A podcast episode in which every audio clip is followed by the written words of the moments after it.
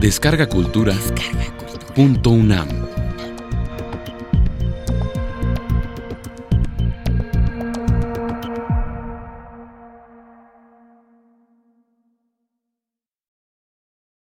Proust y la estética impresionista. Curso impartido por la doctora Luz Aurora Pimentel durante abril de 2015 en la sala Carlos Chávez del Centro Cultural Universitario, dentro del programa grandesmaestros.unam. Módulo 1. Visión panorámica de En busca del tiempo perdido. Primera parte. Yo organicé este curso sobre el entendido y el presupuesto de que la obra de Marcel Proust es una obra que se lee con dificultad por el reto de lectura que implica, que la mayoría de ustedes tal vez o nunca ha leído a Marcel Proust o si lo leyeron se quedaron atorados en la Magdalena como un famoso personaje de Carpentier que acabó tirando el libro a la basura y diciendo, joder, este hombre con la Magdalena. Entonces, sobre ese presupuesto, el propósito de este curso es darles una probadita de lo que es En Busca del Tiempo Perdido. Y por eso es que esta primera sesión es una sesión panorámica en la que pienso abordar los temas de esta obra, cómo es, de qué se trata, cómo se lee, dónde radica su originalidad y sus peculiaridades. Y después, en un segundo momento de este día, unas probaditas de lo que es Marcel Proust, de cómo se oye y a qué se lee.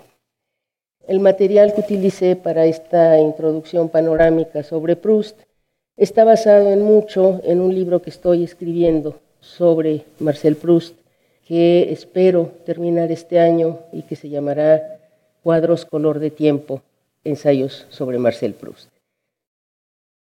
Entre 1908 y 1909, Proust inicia la escritura de En busca del tiempo perdido.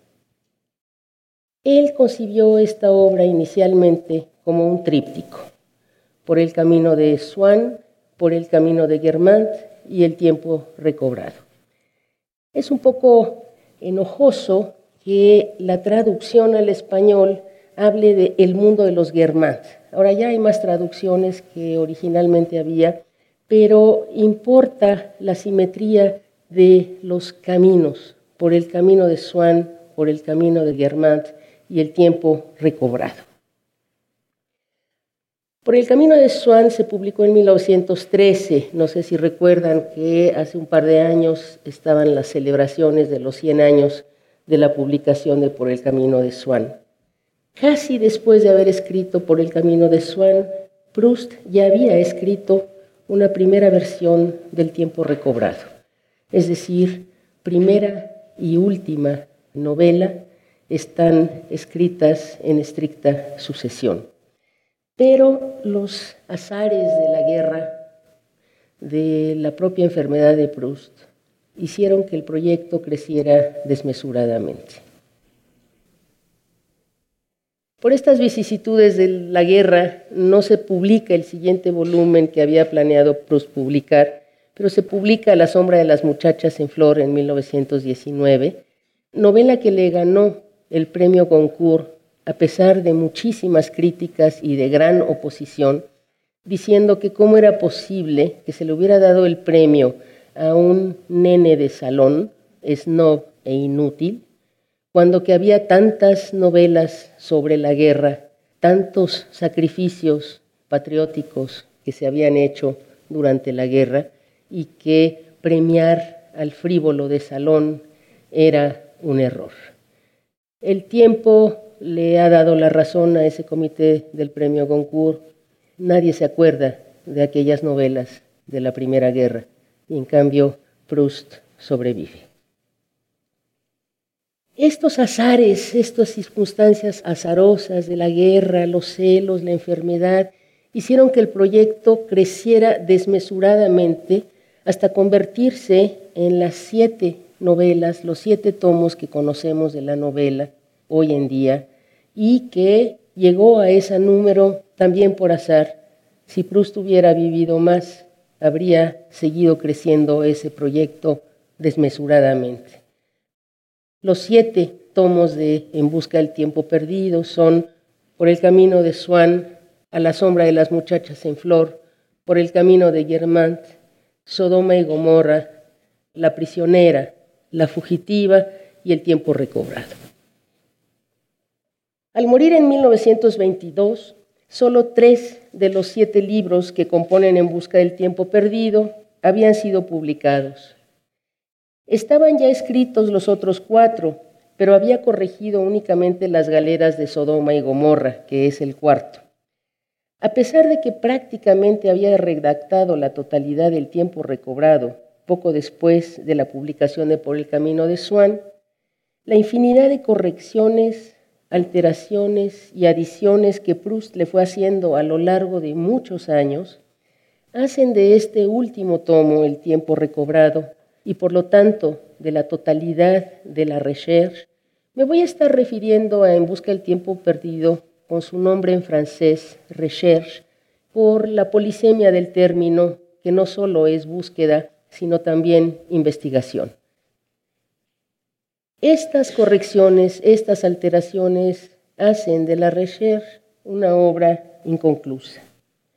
Proust muere en plena escritura y correcciones de lo que hoy se conoce como La prisionera y La fugitiva, quinto y sexto libros respectivamente. Obra inconclusa por excelencia, azarosa escritura del tiempo en el tiempo y sin embargo, más allá de la guerra, de los celos y de la enfermedad, más allá de toda contingencia colectiva o personal, el carácter inconcluso del texto prustiano parecería estar inscrito en el proyecto mismo, en el desafío al tiempo para hacer de la obra la totalidad de la vida, un desafío que termina en una paradójica y simultánea derrota y triunfo frente al tiempo. Pero ¿qué es En busca del tiempo perdido? Es, estrictamente hablando, una sola novela. George Painter, uno de sus primeros biógrafos y uno de los más importantes, y antes de la era cibernética, tuvo la ociosidad de contar las palabras de En busca del tiempo perdido. Más de un millón doscientos cincuenta y tantas mil palabras, contadas antes de que lo hicieran las máquinas. Es una sola novela en siete libros. A diferencia de la comedia humana de Balzac o de El ciclo de los Rougon Macquart de Emile Zola, por ejemplo, no se pueden leer independientemente una de otra. El reto de lectura es, por lo tanto, enorme. Y el reto de lectura incluye una incomprensión y una no percepción del valor de este libro, hubo un editor, Humboldt, director de la editorial francesa Ollendorf, que rechazó el manuscrito de Por el Camino de Swann con el alegato de que él no podía entender por qué un cuate necesitaba 30 páginas para describir cómo cada noche se revuelve en la cama antes de irse a dormir. Por su parte, el dictamen que emitió la Nouvelle Revue Française, a cargo de Gide, si bien más serio y formal, no resultó ser menos tajante. Imposible publicar un texto tan largo y tan diferente de lo que el público está acostumbrado a leer. He ahí el reto que nos propone esta obra. Y el primero es la pregunta, ¿A qué género literario pertenece esta obra? Advierto que cuando yo aquí diga género, quiero decir género literario. Antes no había necesidad de hacer esta observación porque inmediatamente se entendía que género quería decir género literario. Pero hoy en día, como ha cobrado más importancia y más visibilidad el género en los estudios de género femenino, masculino y otros, como decía la novela de Balzac, La pensión de Madame Beaucaire, se aceptaban huéspedes del sexo masculino, femenino y otros. ¿A qué género literario pertenece esta obra? Es un roman fleuve, como la han descrito muchos, es decir, esta novela río, un Bildungsroman, es decir, una novela de formación, un ensayo filosófico, sociológico, psicológico, son confesiones a la Rousseau, son memorias a la Chateaubriand. Estamos, en efecto, frente a una suerte de espejeo genérico. Por una parte, algunos rasgos como el de la búsqueda de la vocación nos sugieren la novela de formación, esa la llamada Bildungsroman, cuyos grandes paradigmas son, desde luego, el Wilhelm de Goethe y el retrato del artista adolescente de Joyce. En Proust, esta línea narrativa es innegable, sin embargo, es intermitente, constantemente interrumpida por la gran proyección de una crítica social aguda.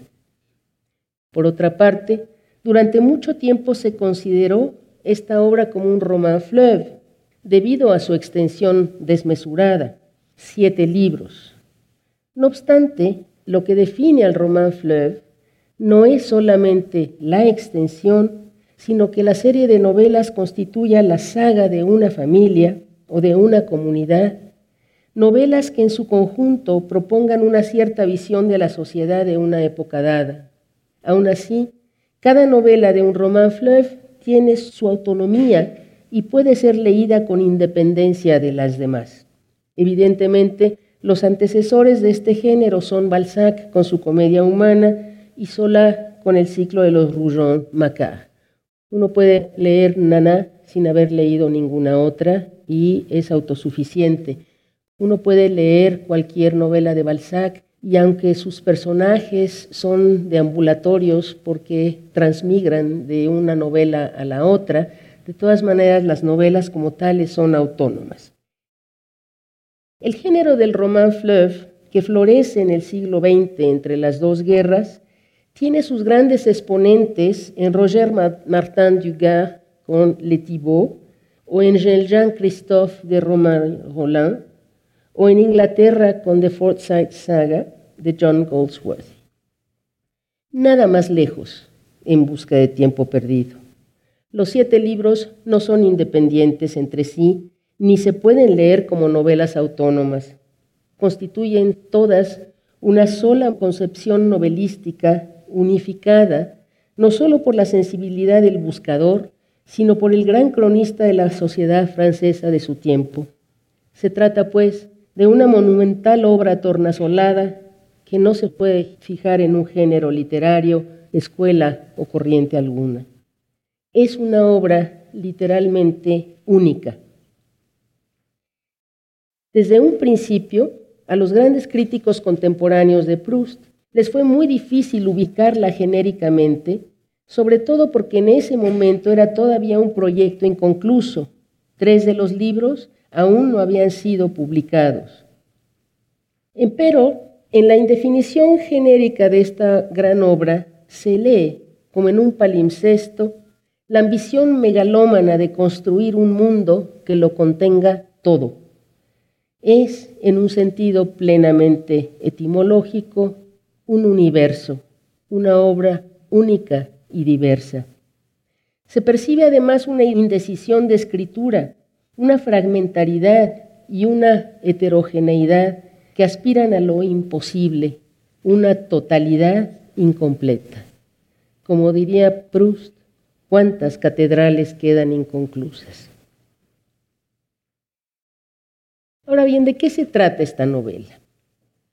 En busca del tiempo perdido es un abigarrado universo que se extiende y complica, lo he dicho, a lo largo de siete libros, lo cual hace de esta novela, novela, ensayo, lírica, una de las más extensas, si no es que la más extensa del repertorio narrativo occidental.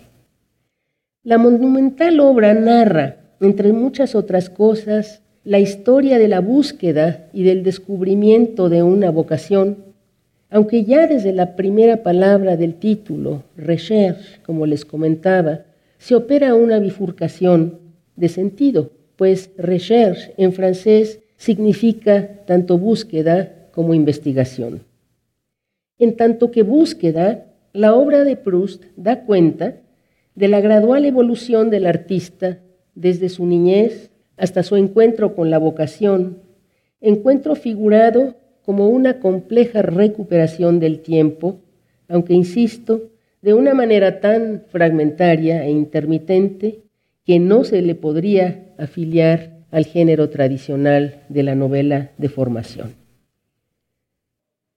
Por otra parte, en Proust, el tiempo perdido es polivalente.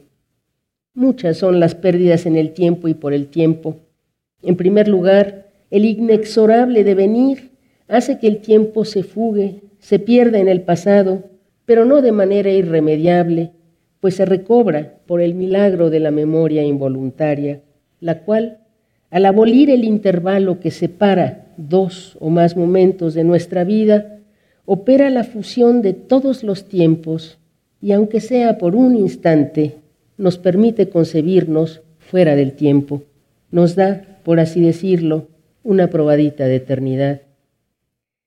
La experiencia raya en el orden de lo místico. El tiempo es literalmente recobrado y algo más, pues justamente por ser una recuperación que se da en el presente, tiene toda la materialidad del aquí y ahora con la que se encarna el pasado. El tiempo recobrado para Proust no es una metáfora, es una realidad palpable, incluso paladeable. Y ahí está la experiencia de la Magdalena para degustar el tiempo recobrado.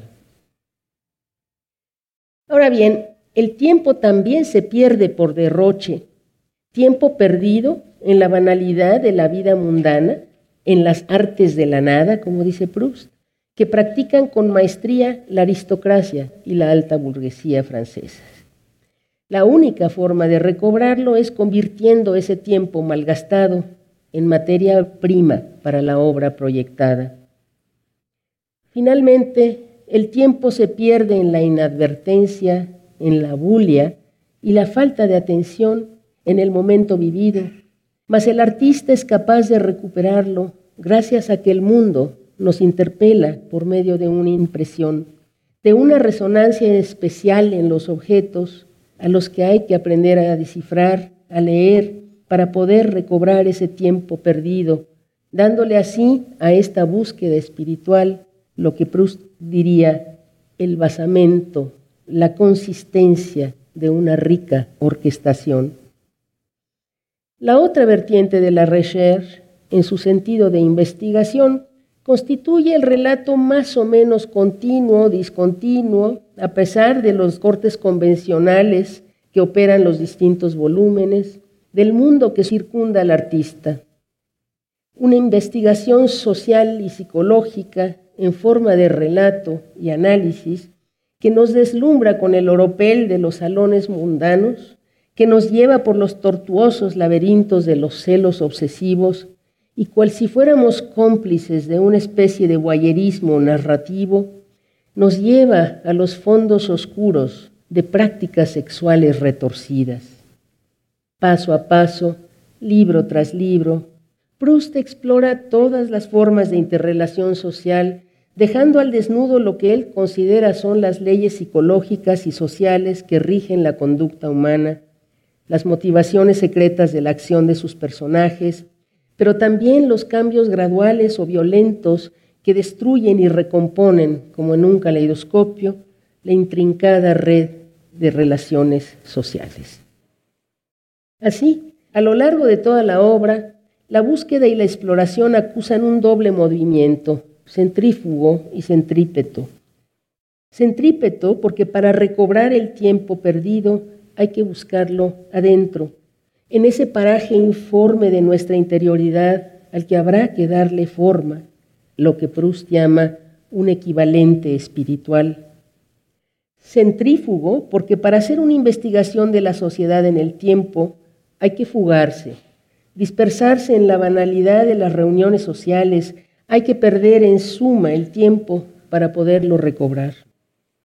Así, la novela de Proust se nos presenta de manera estereoscópica como un viaje interior inagotable a través de la percepción y la sensibilidad del artista narrador, pero también como un inmenso vitral de la sociedad de su época, construido con los más variados pedacitos de vidrio coloreado.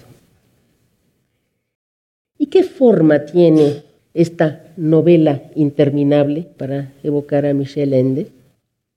Lo primero que llama la atención es que esta es una obra que empieza tres veces. El primer comienzo es la llamada obertura, con todas las implicaciones musicales, que también esa es una dimensión de esta obra de la que no podré hablar. La llamada obertura de las noches de insomnio, en la que se esbozan apenas los grandes temas de la obra, como en un proceso de creación que apenas va cobrando forma, tenemos un atisbo confuso y vertiginoso a los temas, los personajes, los tiempos y los lugares de esta gran obra. Terminada esta obertura, comienza nuevamente la escena del drama de irse a dormir, aquella noche en que la madre se niega a venir a darle al niño el beso de las buenas noches. Pero este segundo inicio, el del drama de irse a dormir, termina en un impas de la creatividad en el que se inmoviliza la escena y esto impide el flujo narrativo. Y la tercera, el tercer inicio, que es el bueno, siempre el tercero es el bueno, que es el episodio de la Magdalena. Este episodio de descubrimiento y revelación desbloquea el relato y permite su verdadero comienzo, combre, de tal manera que de la taza de té sopeada en Magdalena surge como en un surtidor todo este libro de un millón doscientas cincuenta mil palabras. Vaya taza de té. En su ambivalencia genérica, el relato corre intermitentemente por una doble vertiente, como ya la he apuntado, la vida espiritual del narrador y la representación crítica del entorno social. Esto es crucial para la forma de la obra. En la primera, el relato da cuenta del encuentro sensible con el mundo que interpela al protagonista a cada paso. En la segunda, la crónica social, son verdaderos mosaicos los que el artista va colocando en su interminable y cambiante composición, fragmentos que además dialogan en el tiempo con otros para resignificarlos, al someternos a una reinterpretación que el tiempo, las circunstancias y una nueva mirada operan sobre estas vidas o acontecimientos dispuestos en mosaicos, pedacitos de vidrio coloreados dentro de un vitral calidoscopio social en incesante transformación. Ahora, ¿cuáles son, entre otras, las consecuencias estructurales de esta doble vertiente? Una parte, la intermitencia y la fragmentación. La contigüidad de estas dos formas narrativas afirma la gran empresa, relato de una vida en busca de su vocación, pero también representación de una sociedad en incesante cambio, narradas en primera y tercera persona en una delicada serie de convergencias y divergencias. La contigüidad marca también de manera simbólica el complejo juego de identidades en relevo que se va perfilando a lo largo de toda la recherche. En busca del tiempo perdido está encausada por estas dos vertientes, memoria y crónica, en precario equilibrio. Por la vertiente del memorialista, lo acompañamos en la aventura espiritual que como una suerte de bajo continuo de la subjetividad aunque de manera intermitente, unifica la totalidad de la obra. Desde esa vertiente, el relato no nos ofrece más que estaciones aisladas en un camino azaroso, momentos privilegiados que a pesar de su intermitencia le permiten al narrador leer el texto del mundo, que no es otra cosa que el de su propia vida, que le permite ir, en suma, al encuentro del otro, que se resuelve finalmente en el encuentro consigo mismo, esa compleja identidad dispersa en el tiempo que jamás podremos asir como una sola, como algo consistente identificable, pues como dice Proust, uno solo se realiza en el tiempo. Afirmación contundente de nuestro ser en el tiempo. Por otra parte, desde un punto de vista formal, la búsqueda e investigación proceden por todas las formas discursivas imaginables. El pastiche, el ensayo, la narración, comentario, interpretación, prosa poética, chistes, retruécanos, chismes, sátira política, sátira social, en fin, pedacería y vitral. Todo entra en el ambicioso plan. Los escritos previos, porque no es que Proust no hubiese escrito nada, había escrito mucho, ¿sí? Los escritos previos como Contre Saint-Veuve, como los llamados pastiche et mélange, o sea, prosas que son imitaciones y son textos misceláneos, y otros ensayos, sin excluir la novela que finalmente abandona Jean Santeuil, todo esto no son más que una preparación para esta obra única en muchos sentidos. Proust jamás escribió otra cosa. Todos sus textos anteriores no son en verdad más que preparativos, melange, mezcolanzas, fragmentos dispersos, muchos de los cuales se fueron incorporando poniéndose en órbita a partir de 1908 y 1909.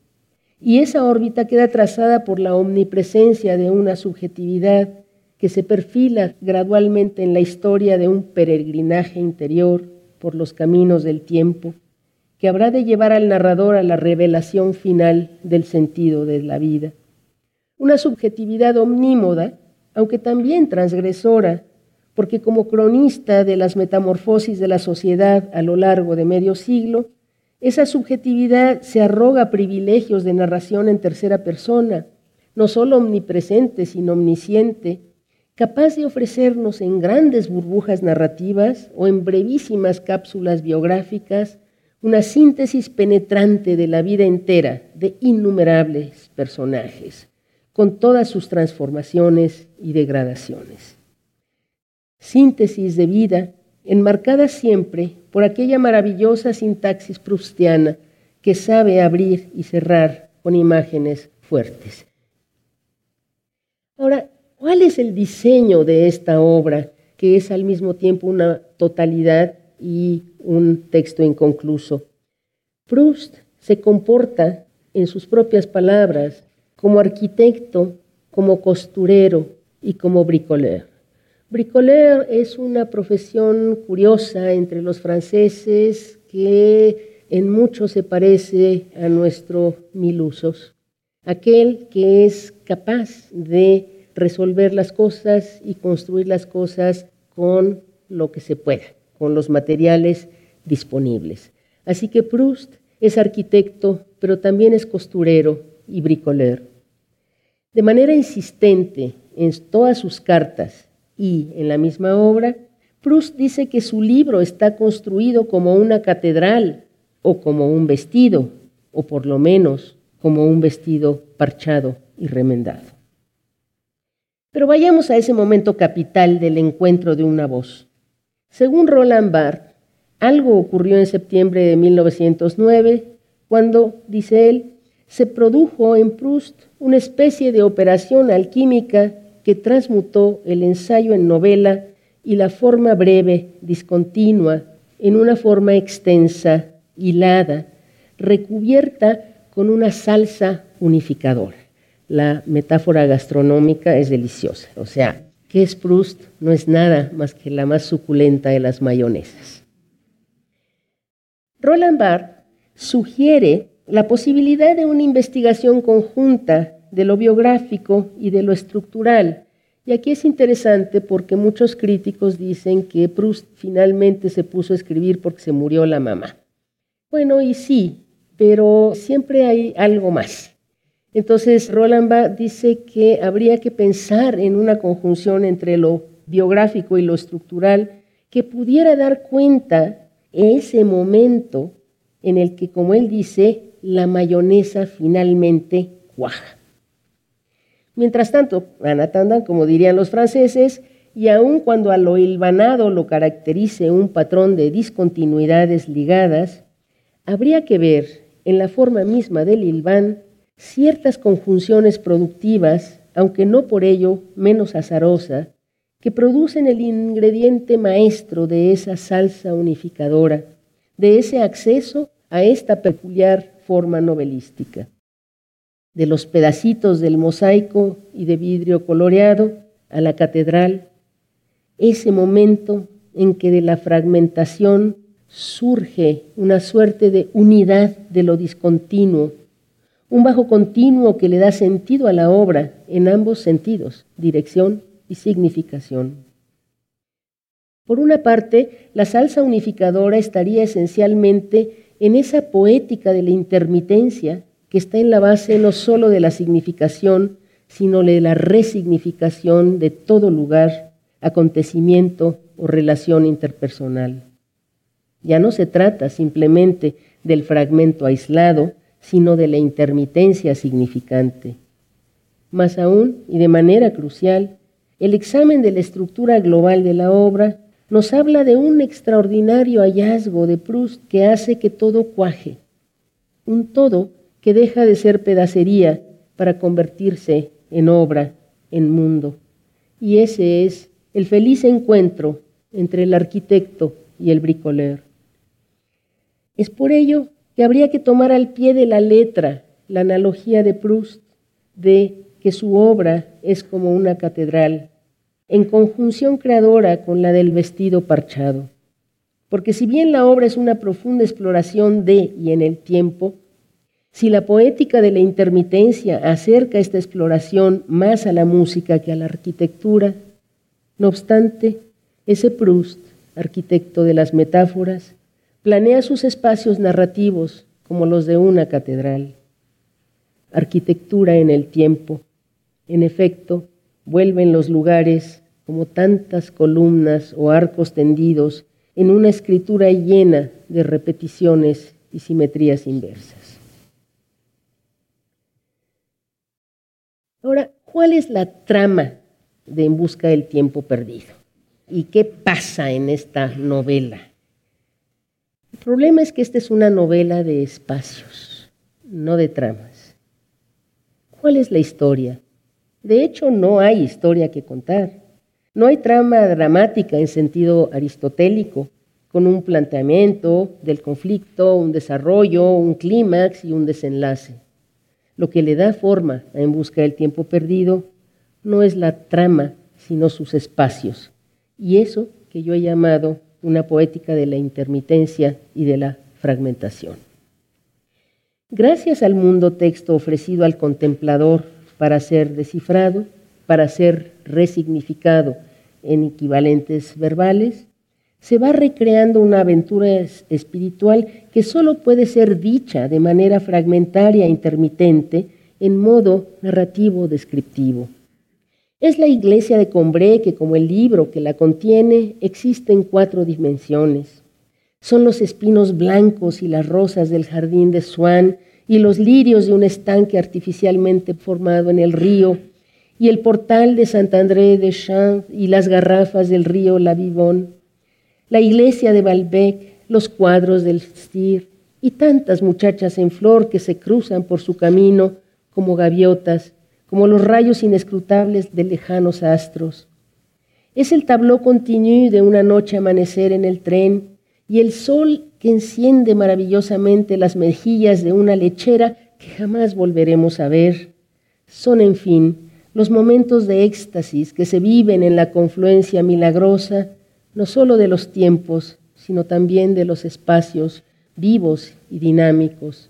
Los campanarios de Martinville y unos árboles de Judí Mesnil, aunque también unas baldosas desiguales en el palacio del príncipe de Guermant y el sabor de un bizcochito en forma de concha de Santiago, esa pequeña Magdalena sopeada en té de tila, soporte casi inmaterial del edificio inmenso del recuerdo, como lo llama Proust. Humilde taza de té en la que todo el universo de en busca del tiempo perdido se anima y cobra forma y solidez. Nada y todo. Por el camino de Santiago son estas las estaciones, los acontecimientos capitales que habrán de llevar al narrador memorialista al encuentro del sentido de su vida, una vocación. Ahora bien, por la vertiente del cronista, la historia no es menos episódica o dispersa. Desde las jerarquías rígidas como castas hindúes de la sociedad provinciana de Escombré, la aparición intermitente y siempre renovada de Swann, los snobs solitarios como Legrandin, pasando por los incisivos cuadros satíricos de aquella suma sacerdotisa de las artes de la nada, Madame Verdurán, diosa del wagnerianismo y la migraña, hasta el gran vitral de los Germán, aquellos reyes del instante, desarraigados de su propia historicidad, olvidadizos, desconsiderados, miopes en el tiempo, tanto futuro como pasado, existiendo única y exclusivamente en el presente para el inútil ritual de su deificación en los salones mundanos. Así, de esta obra monumental, uno nunca puede contar la historia, o bien hay que conformarse con una lacónica síntesis. Bueno, ¿de qué se trata en busca del tiempo perdido? Bueno, es la historia del encuentro mil veces diferido con la vocación. Ya. O un resumen todavía más brutal, que es el que hace Gerard Renet. Marcel encuentra su vocación. Ya que esto me recuerda una norteamericana que le escribe a Proust en una ocasión para decirle que lo admira más que a nadie en el mundo, que su obra es maravillosa, y le dice al final, pero ya deje de estar posando y dígame en cuatro renglones qué es lo que quiso decir.